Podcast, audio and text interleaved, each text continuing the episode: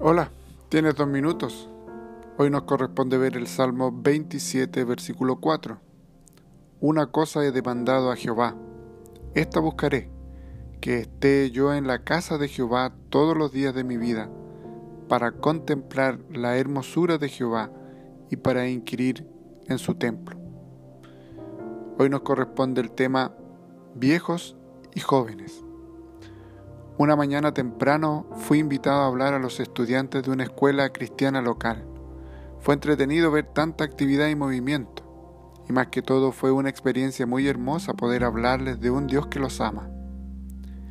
En mi lista de cosas que hacer esa mañana, la siguiente fue dirigir el entierro de una ancianita de más de 90 años. Ese entierro fue una preciosa celebración de una larga vida santa todos sus hijos y nietos mencionaban que ahora ella estaba en un lugar mejor.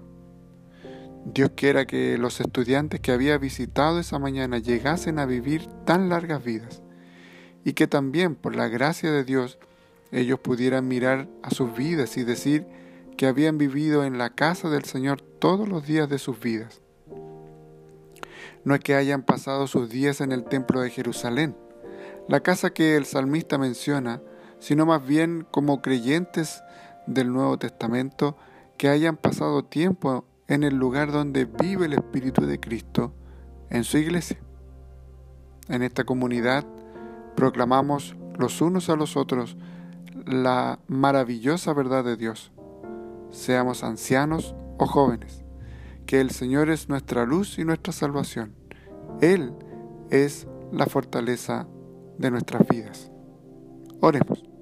Padre, tú reúnes a todos tus santos, ancianos y jóvenes a tu iglesia, haciéndonos una comunidad de fe.